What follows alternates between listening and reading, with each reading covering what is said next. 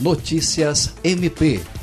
A quarta Promotoria Criminal oficiou o Instituto de Administração Penitenciária, IAPEN, e vai investigar as causas de ocorrências registradas no pavilhão P do Presídio Francisco de Oliveira Conde, em Rio Branco. No ano passado, durante vistoria, foram apreendidos celulares entorpecentes. No dia 13 deste mês, no mesmo pavilhão, quatro detentos fugiram e no dia seguinte foram encontrados telefones celulares e drogas. O promotor Thales Tranin pediu uma investigação célere e minuciosa para apurar se houve omissão ou colaboração de agentes públicos. Jaiderson Pérez, Agência de Notícias do Ministério Público do Estado do Acre.